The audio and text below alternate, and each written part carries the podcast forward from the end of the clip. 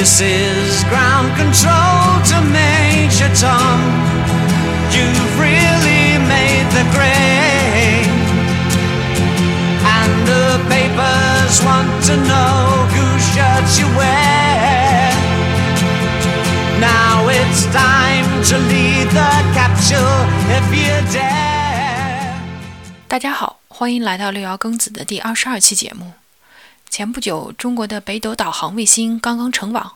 为了庆祝这个里程碑，我们又请了去年纪念登月那一期节目的嘉宾，一位世界级的卫星与导航专家，让他来给我们分享一些卫星发射及其火箭的背后的故事。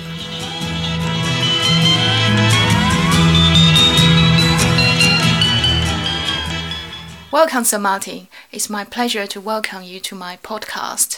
Today, we would like to talk a little bit about rocket technology. but before we do that, I would like I would like you to comment on the recent uh, completion of Beidou satellite and what is view from the World Navigation Satellite System perspective. Well, Beidou, of course, is, is, is now one of the fully operational GNSS global navigation and timing systems uh, around the world, and uh, it joins uh, GLONASS, Russia, GPS from uh, uh, the USA, and uh, Galileo from Europe. Of course, there are other regional systems like the Quasi Zenith system for Japan and the IRS from India, and I think there's also one in Israel.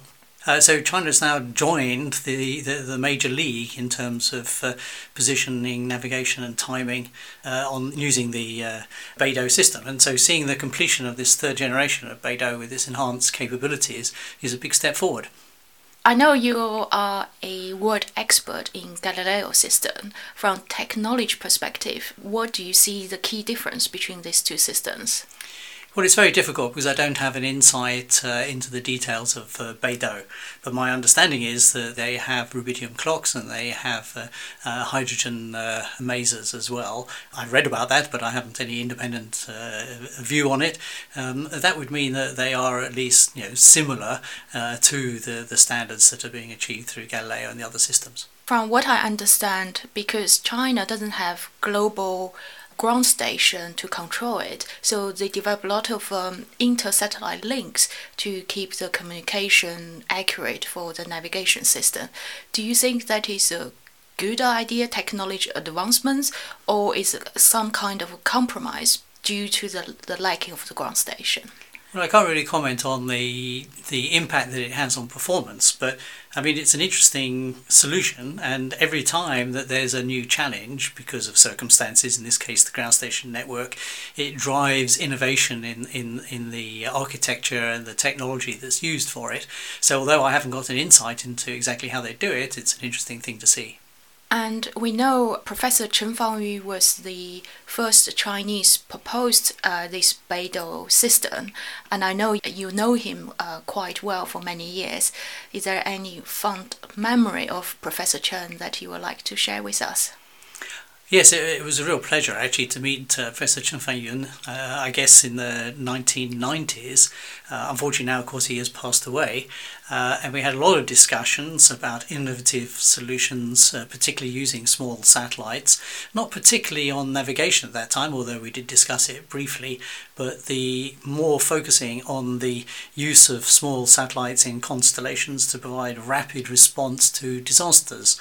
And so from that came the concept of the disaster monitoring constellation, which uh, proved very successful using small satellites to give rapid response imagery in the event of uh, natural or man-made disasters. So this this was one of the ideas that came out of the discussions uh, that I had with uh, Chen Fangyun, uh, and he was a great guy. He, he really was very imaginative. Even uh, when he was in his uh, 80s, uh, he would have a, a little notebook.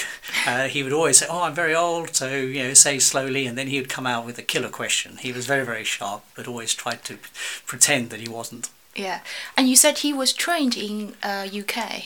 My understanding from the, uh, my recollection of discussions with uh, Chen Fangyun was that he came over to the UK, and I, I, guess it would have been in the 1950s. Um, and I believe he worked with a, a, company actually not far from, from, from where we are.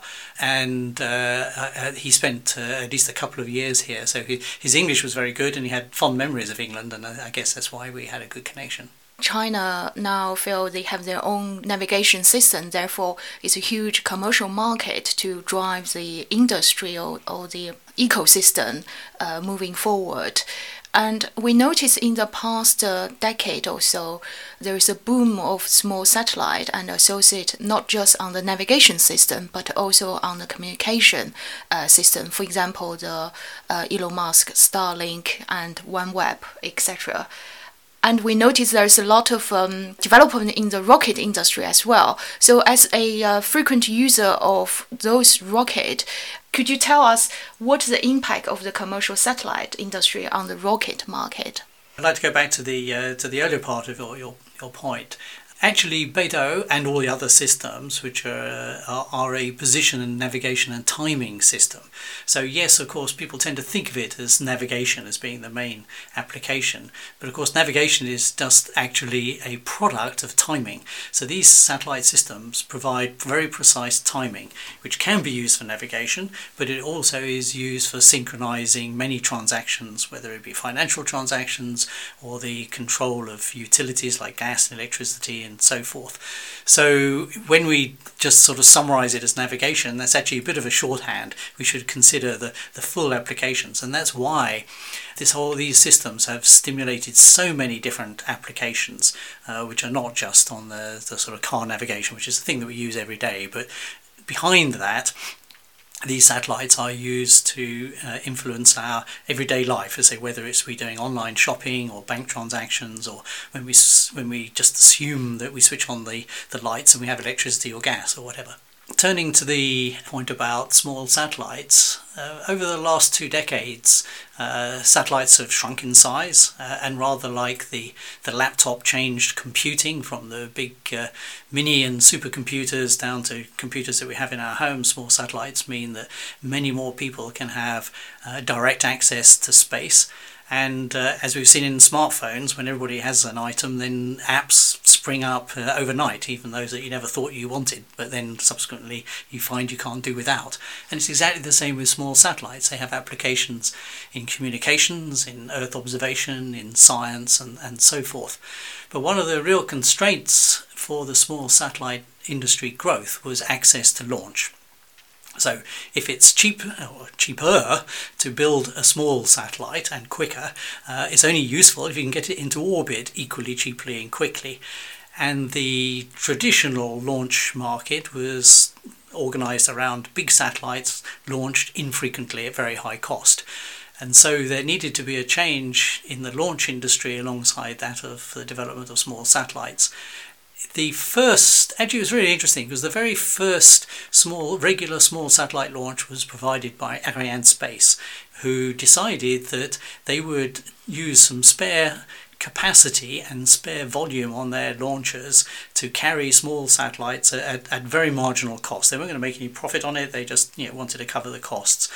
And what that did is it, for the first time, provided a uh, predictable launch for these small satellites at a cost that was comparable to the satellite itself. And uh, this stimulate was the initial stimulus for the small satellite market. But as Ariane moved from the Ariane 4, which was a relatively small launcher, to Ariane 5, which is a huge launcher, and also went predominantly into geostationary transfer orbit.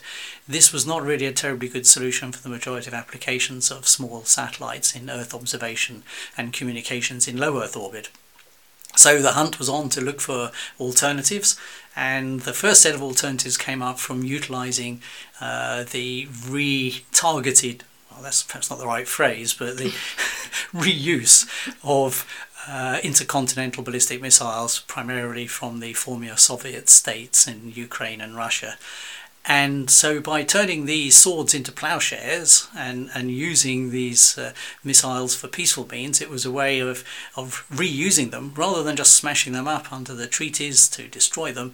They were used to uh, commercial effect by launching small satellites into orbit. And this was a, a very effective and cost effective way And again, building on the, the, the first stimulus by Arianespace, um, the launches from, from Russia and, and, Ukraine using, for example, the SS 18, uh, uh, Dnepr launcher, uh, Cyclone, and Cosmos, um, really gave an impetus to the small satellite uh, business that, that uh, it, was, it was missing.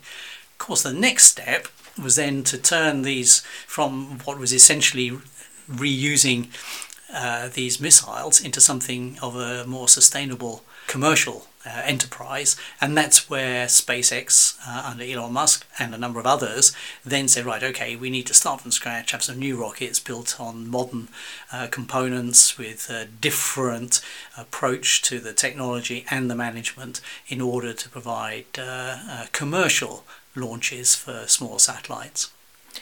And many outsiders think Elon Musk, SpaceX, the ability to be able to reuse the rocket is a huge cost saving. But inside always say it's not quite the case. Could you elaborate a little bit more why that is the case? Well, I don't, of course, have access to the, the detailed costings, and it is quite difficult to to untangle exactly where the costs go but I've I've seen it sort of said the commentary has been that the approaches that SpaceX have taken is really twofold. Firstly, they have adopted a much more, shall we say, IT management approach to the company.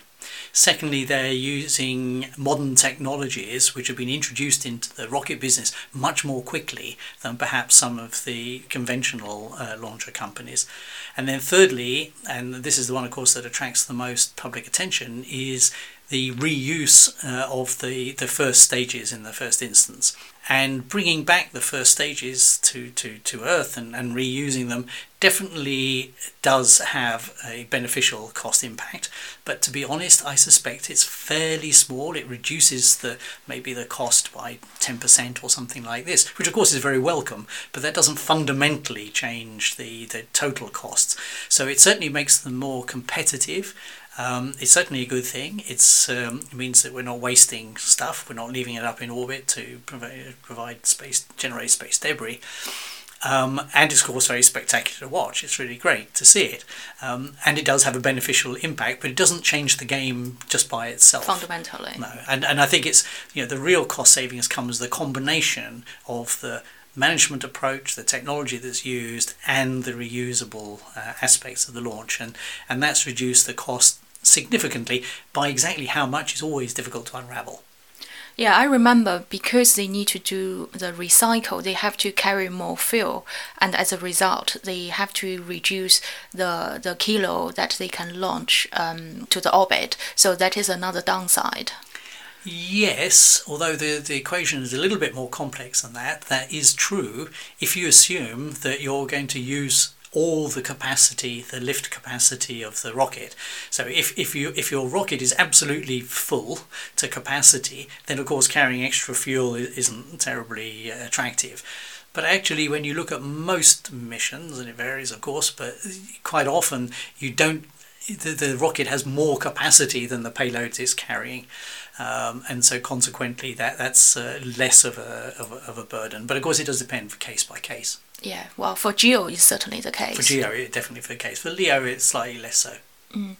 The other thing people held is a great success is how many satellites um, one rocket can launch. For example, recently uh, SpaceX launched 60 satellites also, but we also know in the past India has done like 100 or something. So, what is a typical case for the LEO launch?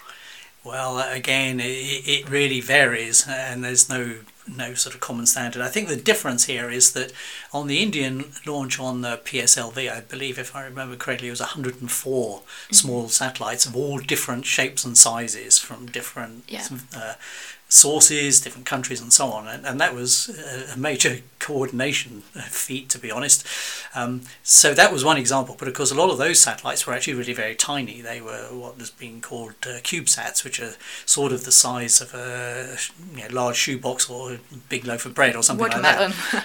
yeah, and so you can put you know a hundred of those on a little, little bit more easily. If you look at SpaceX's launch, which I think had something like 64 or, or perhaps a few more satellites on it, They were all identical spacecraft designed very specifically to fit into the shroud of the rocket in the maximum density to provide you know, a coordinated constellation. So they were, for one particular purpose, identical spacecraft, all stacked up very neatly in the rocket.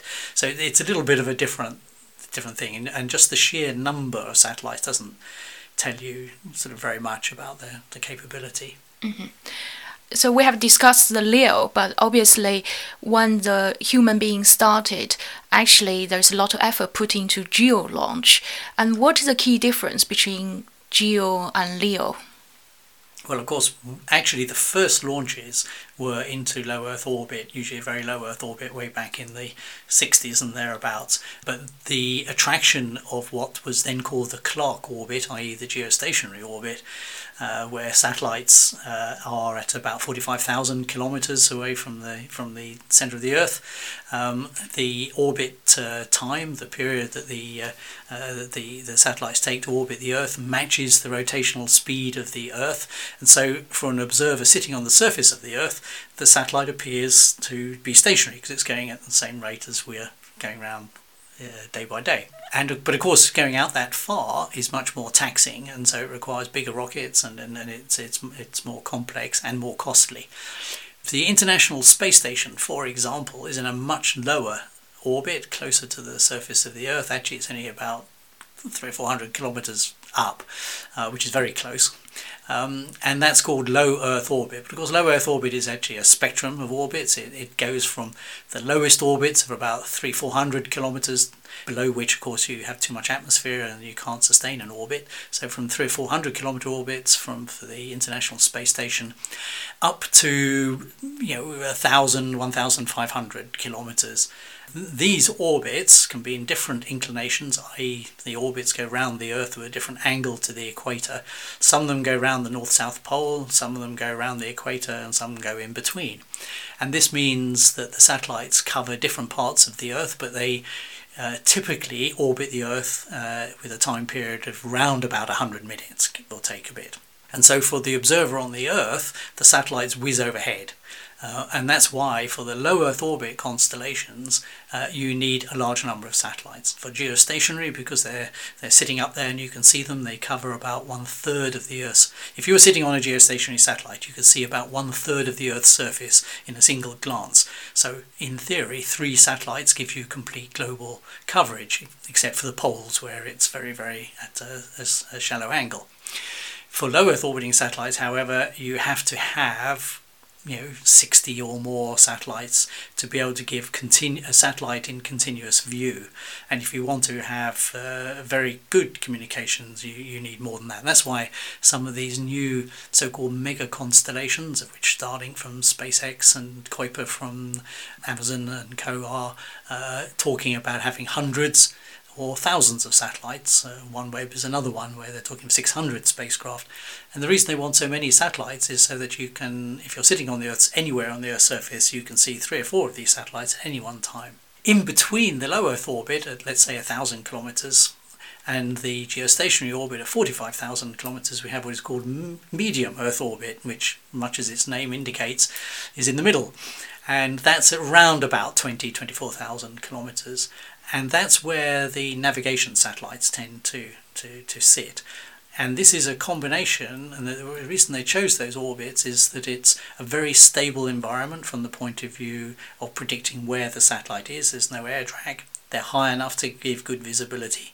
But the downside is that they are in a rather harsh radiation environment. So below a thousand kilometers, the radiation environment is reasonably benign, hence you can live on the International Space Station. Uh, at about uh, a thousand kilometers to a couple of thousand kilometers, it gets really quite harsh. So that's not a very well, not a very popular orbit environment. At 25,000, it's really quite harsh as well. And and at geostationary, it's a little bit better, but you've still got to take particular precautions. So each of these orbits has different attributes, different benefits from the point of view of the observer, and of course different technological challenges. So, if the MEO orbit radiation is so bad, why most of the navigation satellite use that orbit? Well, it, as I say, it's a combination of the visibility, how many satellites you need to have in order to have four or five of these satellites visible from any point on the Earth. But you need more than three spacecraft to give you a, a good fix, so to speak, if you're navigating on the t- on the ground. So there's partly that. The second one is we need to know the position of these satellites in their orbit very, very precisely so that we can calculate the time that their signals take to come down to the observer on the Earth. Because it's that time that is actually the, at the heart of things. We talk about navigation and so forth. It's actually the timing of the signal that when it arrives to the observer that is gives us all the information that we can then use for other applications. So that orbit needs to be extremely stable. It doesn't. We don't want it to wander around. Um, so it's as always you know, with everything in life, it's a compromise. You, on the one side, you have very stable orbits, you have good visibility. On the downside, you have a, a harsh radiation environment. So in the past three decades, you have been to many launch sites um, uh, to launch your satellite. You've been to India, Russia, America. Is there any fun story that you can share? Well, I have, but you'd need a much longer podcast because um, each each launch agency and each launch site has its own particular sort of personalities and you know there are stories for each one of those which have provided us with a lot of entertainment at the time and well sometimes not at the time but certainly afterwards After. looking back yeah. uh, from the the jungles of uh, of uh, Kourou uh, launching on uh, Ariane and then subsequently Soyuz uh, where you have to uh, deal with giant spiders, uh, multicolored insects that, that you know all out to, to eat you or kill you, um, through to the, the steppes of Kazakhstan, launching uh, of the SS-18 missiles, where you know one day it can be plus 50, the next day it can be minus 50 in temperature in centigrade, so you get extremes of temperature and wind in the early days, uh, launching from Plesetsk in uh, northern Russia, uh, just after the fall of the Soviet Union, uh, that was a very interesting cultural experience because uh, based in a in a military camp, which actually had very few facilities indeed. So each of these has their own personality and their own tales, and and, and you know, they've been very and of course different people as well, and different working styles. So uh, it, it's it, each one has, I say, has got its own personality and own fond memories. But that would be a, I think, more the content for a book than a podcast. so which one has the best um, celebration party? Is it Russia with um, uh, vodka for breakfast, or? well, I think the two the two that have, that stick in my mind. One is with Arianespace in in Kourou in, in French Guiana uh, where back in the, I guess this was in the nine, 1990s, uh, I think the, the, launch is a little more routine and perhaps a little more sober now. But after each launch, they had an excellent uh, party, uh, most of which I think folk couldn't remember the next day. Uh, and uh, so they, they used to have very, very good parties there with a, with a, a, a local liquor, uh, which I think was rum uh, mixed in with fruit juice, which you drank and thought that was very refreshing, and you tried to stand up.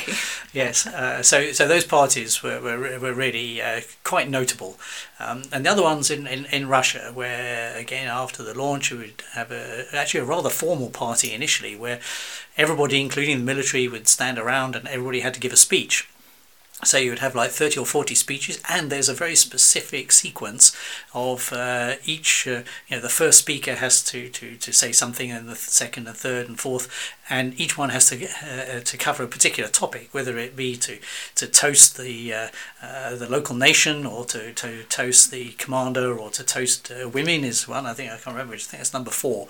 Um, and and then of course after that and there's usually some quite good local food as well. But then after that, things start to relax a bit, and, and, and after several hours and, and copious quantities of vodka, uh, you know, things get uh, quite informal. And of course, that was the time when actually we learned an awful lot about some of the technology backgrounds because obviously when we were sitting, uh, I remember on one occasion with the chief designer uh, of the SS-18 missile, who, who was quite elderly by that time. We had some very interesting technical discussions about how they under the Soviet era, they designed those particular missiles, and it was a very different design, architecture, and, and methodology and thought process on how they designed their missiles compared to how we designed ours in the in the West.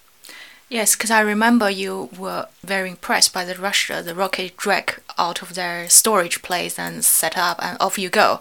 Rather than Americans, very touchy or the wrong wind, wrong weather, or whatever. Well, I think it, it yes, and, and it was partly, I suppose, because of the original intent of these. And no point to have a a missile for military purposes, which can only be launched if, if the wind and the sun and the moon and the waves are all in the right direction. And uh, if it's not quite right, you have to say, sorry, we can't do anything till tomorrow. That doesn't work. So certainly in the, in the Soviet era, they, they designed these, these rockets to, to be launched under any circumstances. Uh, now, you know, fortunately, they, we never had to use those in anger, or they never had to use them in anger. Um, but it did mean that they were very robust. They could work under all manner of climatic uh, and environmental conditions, and also they would be launched by very small teams, perhaps only a dozen people, on very short notice. When that transitioned into launching satellites, um, you know, the same process, in, certainly initially, uh, continued, which meant that the, the launch process was, was actually very matter of fact. They more or less looked at their watch and said, right, it's time to go, let's press the button. And although you are a SpaceX user, you've never been to their launch site. However, you know Elon Musk in person. So, what is your comment on him? Well, uh, yes, I've known Elon right from the very beginning, actually, because when he was first uh, thinking of getting into space, uh, we had a, a breakfast together talking about the possibility the possibilities of uh, uh, putting a, a, greenhouse on Mars and, and, demonstrating that it was possible to grow stuff there, and this would be a, uh, the basis for an argument for sustained human habitation, exploration, and habitation on Mars. And uh, obviously, I don't know which year that was, but that must be now best basically nearly 20 years ago. And in that time, everybody has seen how he has developed. It's been an absolutely remarkable progress, and, and it shows the vision that, that he had, but not just the vision, because many people have the sort of vision, but the determination, single mindedness, and commitment to see it through. And and building SpaceX is not not you know, it's not an easy thing. You know, the number of uh, commercial satellite uh, ventures that started up in the 1990s and the early 2000s with quite considerable funding and you know, good experts associated with it, which failed. You know, commercially, they, they, they went bankrupt or, or they stopped or their investors lost interest and views on it. Elon drove it through, and, and you know, when you look at the early days of the launches of SpaceX, it was a very close run thing. Uh, the first few launches uh, uh, failed, which is not unexpected in, in this, um, but it's an expensive process. Uh, but he you know, put all his money and other people's on the on, on onto this and saw it through. Uh, and, and so it's this combination of, of vision and absolute focus, um, commitment, but also very deep technical understanding of the issues. It's not uh, Elon is not just a financier or a visionary. He actually will get down and, and argue as to the architecture of the onboard computers and what should be done and, and how to approach things. So a, a quite remarkable and, and unique character. Probably not an easy one to live with though. Yeah, indeed. And what about um, Richard Branson? Uh, you recently dealt with him as well with his uh, space travel. Well, we, we are working somewhat with uh, with with uh, Virgin Galactic because we hope that they will be one of the launchers from the from the UK. So we are working uh, with them, um, and uh, I think uh, uh, Richard Branson is probably almost the opposite end of the scale from from from, Elon. from Elon. He you know he, he is a he is a visionary, but he is a businessman. Uh, you know, Elon is a businessman, there's no doubt, but he's driven very much by a very deep technological interest, whereas I think uh, Richard is, is driven from a, a business opportunity, which you know, neither of these things are good or bad, they're just different. Mm-hmm. My next question is about um, insurance, which seems slightly off topic for launch, but actually for each launch, due to the high risk, is quite important. Um, could you share what is the, for example, what is the normal insurance cost per kilo? Well, this is a bit like buying fish in the market. It, it, it just depends on the day that you turn up because uh, the, the the insurance costs uh, and by the way insurance breaks down into a number of sort of phases. There's insurance uh, for the the launch itself that is probably the first 10 minutes when the, the rocket could blow up. And then there's the in, uh, injection into the correct orbit making sure that it goes to the right place, even if the rocket worked. And then the third one is that the satellite actually itself works once it gets into orbit, so it tends to break down to those things. But if we just take the first one, which is the, the one of primary interest and the biggest cost, we have to do two things. We ensure, first of all, against the success of the rocket. We also have to ensure against the rocket falling, you know, failing and causing damage to people on the uh, surface of the Earth and that could be an international issue because you know the rocket uh, once it takes off will fly over different countries. And so quite large insurance has to be taken out for that uh, in the hundreds of millions of dollars worth. Um, but the, fortunately the, the chances of that happening are very small so the premium is, is, is, is small. The most significant premium is the, the first 10 minutes. And insurance rates can vary anything from 8 8% to 25% uh, and that depends very much on the recent history of launch failures f- across the whole industry. Also, of course, it depends on the track record of the particular rocket. So some that may, may have a very, particularly the Russian ones, which had a very, very good long-term track record, can attract low premiums. But at the same time, even if they haven't uh, experienced a failure, if there's been a big failure in one of the other launchers, then that puts stress on the limited pool of underwriters, and those underwriters get a bit nervous, uh, and so that will cause the, the insurance to go up. But you know, you don't know the rate and, until you apply for it, and then and you know you want to watch your time and hopefully secure it at a point when everybody else is being successful. And some of the rocket, uh, for example, like China, they probably don't have true commercial underwriter for this, and in that case, it's backed by the state. Well, I don't know in detail, of course, but um, I know that there are Chinese commercial, um, well, there are Chinese insurance underwriters and processes, and indeed on some of the launches for, for missions we've done in conjunction with with Chinese customers, we have used those as as uh, as, under, as contributor underwriters. Now, whether they are fully commercial or whether they are part of the, the state-owned enterprise and state-backed, you know, I, I, I, I don't know. I, I think I think the majority in China, my feeling is that they, they are part of the state-owned enterprise system. But uh, you know that may gradually change, of course. What about India? I don't think we've ever used. I, I no, I have no experience of using underwriters from India. Of course, you know the the insurance business it's, a, it's a little bit difficult to understand because what, what happens is the, the insurances are usually syndicated so that you don't get just one company or one individual or whatever underwriting it. The the insurance uh, company will go out and seek underwriters from different things. So they bring together a syndicate, and and it may be four or five big companies. You know, there may be a lot more smaller players, everybody who chips in, so to speak, in order to spread the risk. Uh, so it's a bit difficult, and so you, you may well find that there's some quite surprising underwriters around the world, but I, I haven't tracked those. And uh, recently there is dispute between China and India. Uh, obviously, you never use Long March, but from a remote observer perspective, do you think China's rockets um, better than Indian, or difficult to comment? Very very difficult to to comment because uh, have used the PSLV uh, on a number of occasions. That's been a very successful rocket. Technically, it's it's very sound. Commercially, it's it's attractive. Working with the Indians has, has been very smooth actually and and and delightful. Uh, so I can you know I can comment firsthand on that. We haven't had the opportunity to work with the Chinese launch agencies. I say since I haven't used them, I can't comment on on firsthand. But if you just look at know, the published records, you know they've got a, an excellent record. So there's no reason to think that their their launches are any different. My next question is about space debris.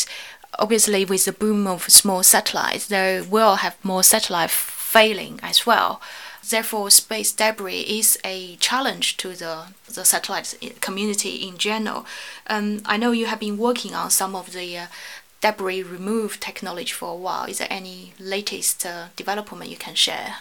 Well, space debris, of course, has been an issue for a long time, um, but the numbers of satellites being launched in, in, in the last five, six, seven years has increased dramatically. That means that the you know the debris issue has, has grown alongside it, um, and with the proposals to launch you know thousands, even tens of thousands of satellites uh, over the coming decade, that really raises this to a, a serious level. I mean, there's an enormous amount of space debris. I mean, first of all, space is, of course, very big.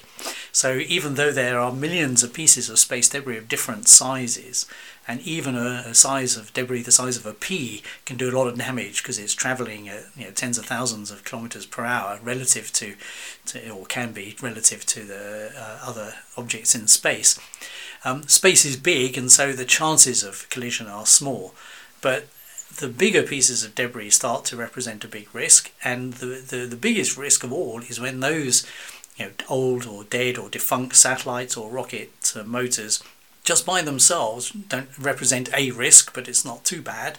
But if they were to fragment, which can happen because sometimes they have pressurized gas on board or they have batteries with chemicals which after some years will corrode and, and perhaps cause a reaction and, and cause a, a mini explosion and this then creates a debris field. This debris field is the big issue.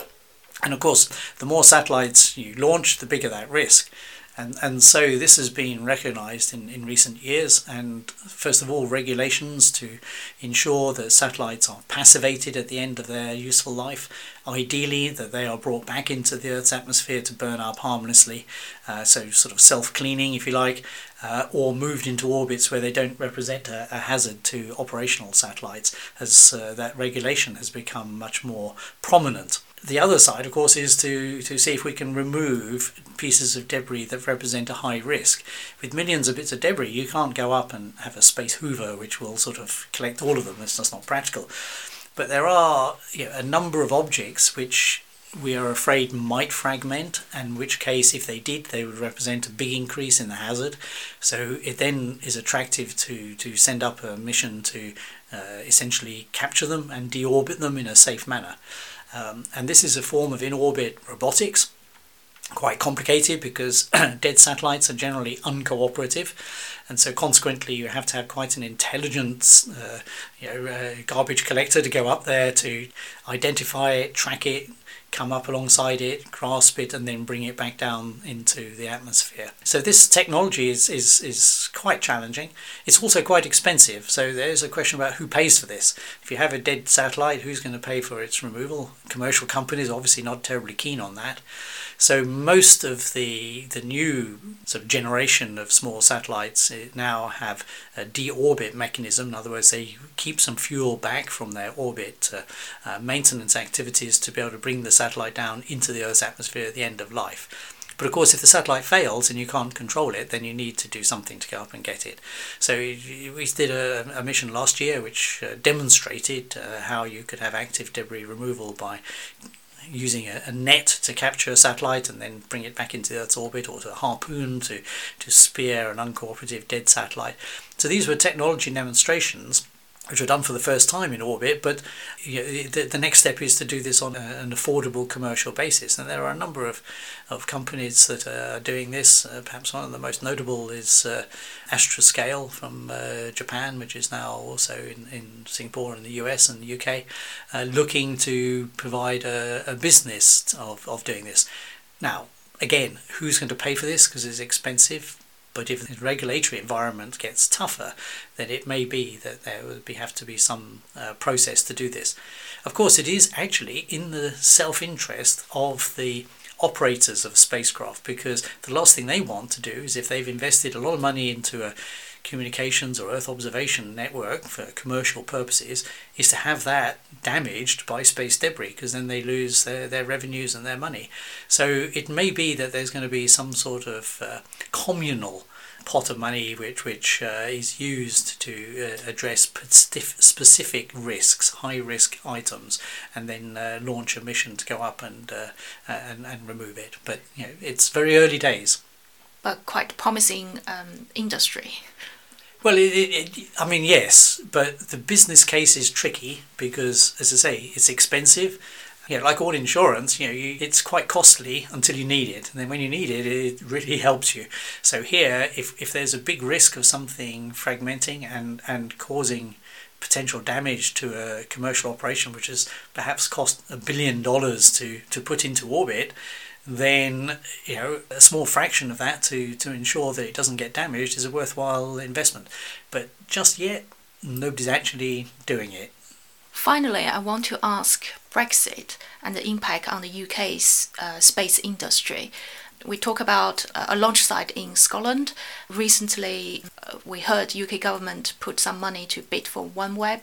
So, what do you think the Brexit impact on UK space? Well, the impact of Brexit on the UK is, we won't know the full story for at least a decade. And you know, all politics aside, it's impossible to judge the real economic impact at this stage. There's going to be clearly some big problems. It's going to be, but there may also be some significant opportunities, and, and whether they will balance out as I say, I don't think we will know for 10 or, or 15 years. On the space side, of course, the UK is a member of the European Space Agency. The European Space Agency is not the same as the European Union, and so consequently, the UK will continue to be a full member and participant in the uh, European Space Agency. So, and that's a key part of, uh, of the UK's uh, space activity. So, that will continue. Um, however, the European Union also has its own operational spacecraft like Galileo and Copernicus, and these operational systems, which the UK has had a big involvement in, will no longer be available for us to work in. And that was one of the reasons why the UK looked at whether it should have its own position, navigation, and timing constellation. Um, but recently, whilst that was considered to be something that we had to have access to because it's a key bit of national critical infrastructure, I think it, it, it turns out that that's going to be a very expensive complementary system and also it doesn't add much to what exists in GPS and BeiDou and GLONASS and so on. So just recently there's been a proposal uh, to take advantage of the problems that OneWeb, uh, financial problems that OneWeb has experienced uh, where there's going to be a change of ownership. The UK has a, a, a substantial role in OneWeb and turn in the ground segment. And so the UK government has uh, indicated that it, it might well play a part in this, and, and that would allow us perhaps to, to have a, a role in the uh, manufacture of the, the future systems, and also possibly to include a position navigation timing payloads on board those spacecraft, and that would provide a complementary, very different technology, very different orbit system, which would enhance the existing systems and provide some resilience uh, for them. So this makes a great deal more sense than, than just duplicating a, a UK version of Galileo or GPS time will tell because at the moment this is um, you know this is a game that's in play there's a, an auction uh, that's being organized we don't know who's going to win it the UK has, has put a card on the table but uh, we'll wait and see what the outcome is Thank you very much, Sir Martin, for uh, sharing your 30 years of experience of space industry, the fun story of rocket.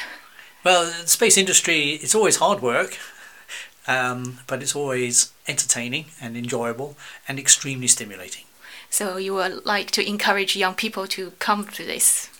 Yeah, oh, indeed. I mean, I, I started in, in space because I, I was a child of the Apollo era. I watched uh, Neil Armstrong coming down the ladder onto the moon, and that uh, excited me in, in space. I was always interested in uh, in radio and uh, communications, and that whole thing came together, and and uh, it's been a fantastic career. I would uh, recommend it to anybody, but you've got to be interested in it because it's not easy.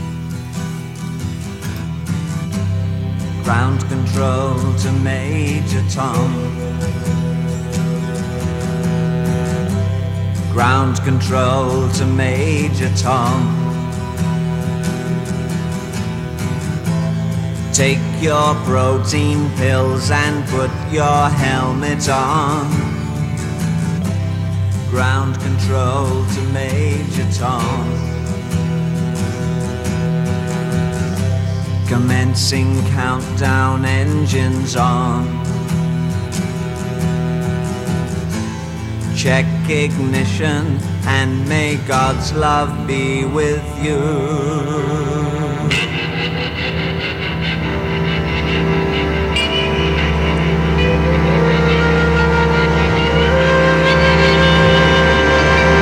This is ground control to Major Tom you've really made the grade. And the papers want to know whose shirt you wear. Now it's time to lead the capsule if you dare.